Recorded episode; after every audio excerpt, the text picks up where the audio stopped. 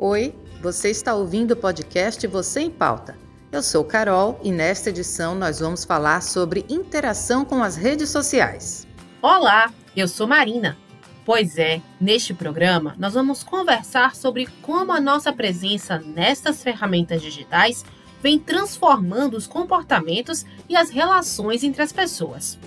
É certo que plataformas como Facebook, Instagram e aplicativos de mensagens como WhatsApp encurtaram distâncias geográficas e ajudaram a conectar antigos amigos, colegas de escola e de trabalho, além de possibilitar novas relações com pessoas com quem talvez nunca encontraremos pessoalmente.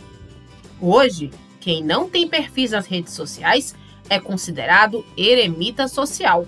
Normal na atualidade é estar nas redes e passar cada vez mais tempo online. Olha, diariamente eu sou uma pessoa extremamente viciada e reconheço que sou viciada em redes sociais. Diariamente eu entro no Instagram, no Facebook, WhatsApp converso também muito, com muita frequência. E até algumas pessoas falam que eu sou digital influencer, de tanto que eu, que eu posto coisas no Instagram e as pessoas curtem muito.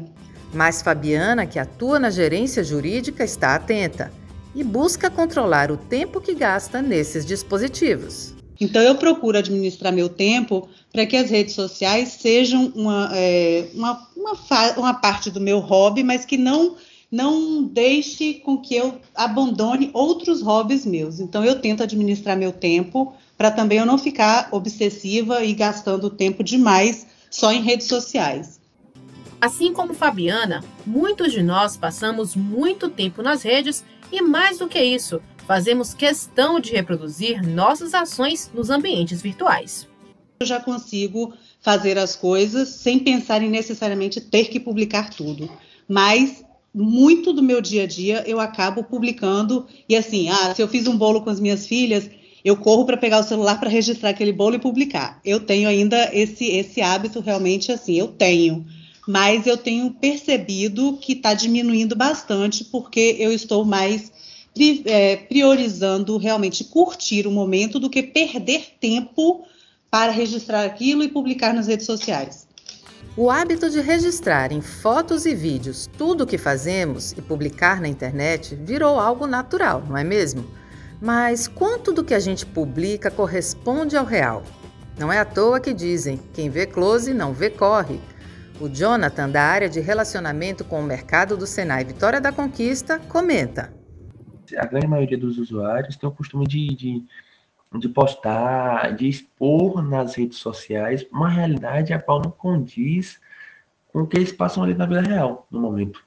Entendeu? Às vezes para mostrar para os amigos, para os não amigos, é, uma coisa que realmente foge da realidade deles vive um mundo de fantasias dentro dessas plataformas. Autor dos livros Selfie Logo Existo e Ruídos e Silêncios da Vida Confinada, o psiquiatra e psicanalista Marcelo Veras fala sobre este tempo de superexposição no mundo digital. A, a, intimidade das relações humanas passou a ser um show em si. É curioso porque a gente fica mais interessado é, pela casa dos artistas, as, a banheira dos artistas, até do que propriamente o trabalho deles como artistas. Né? O que faz com que a gente perceba, na verdade, é que a intimidade, alguns até se tornam especialistas em expor a intimidade e se transformam em grandes celebridades. Ou seja, é o grande espetáculo do íntimo que faz com que a gente pergunte, é, por exemplo, se viajar, fazer uma viagem, comer um prato, tomar um vinho, ter uma experiência maravilhosa, ela tem assim o mesmo brilho do que é, se essa experiência for compartilhada. Parece que é preciso compartilhar para ter certeza de que aquilo valeu a pena. Perdemos a certeza nas nossas ações e precisamos cada vez mais do like, da aprovação do outro. A professora de sociologia Rilza Chaves observa que este fenômeno pode refletir algo mais profundo. E essa grande necessidade de algumas pessoas em ter referências de outras, segui-las, imitá-las, para se sentirem valorizadas, tem trazido à tona o vazio existencial, ao qual muitos estão sujeitos. É algo sutil, Com o mundo cada vez mais conectado pela internet, especialmente agora em que a pandemia nos obrigou a migrar ainda mais para os meios virtuais, será que estamos fadados apenas ao imediatismo, às polarizações, relações superficiais e padrões editados pelos filtros? Veras acredita que não. A rede social, me parece que com a pandemia, inclusive, é, ela veio realmente para que nós pudéssemos nos comunicar e não apenas expor o nosso narcisismo. Né? O fato de que tivemos que todos nos servir de câmeras, é, a prova disso é, é, é, que, por exemplo, desapareceu um pouco do mundo cotidiano as selfies. Né? Ninguém mais está tirando selfie quase, mas reapareceram as lives, que é um modo de colocar o corpo vivo em cena.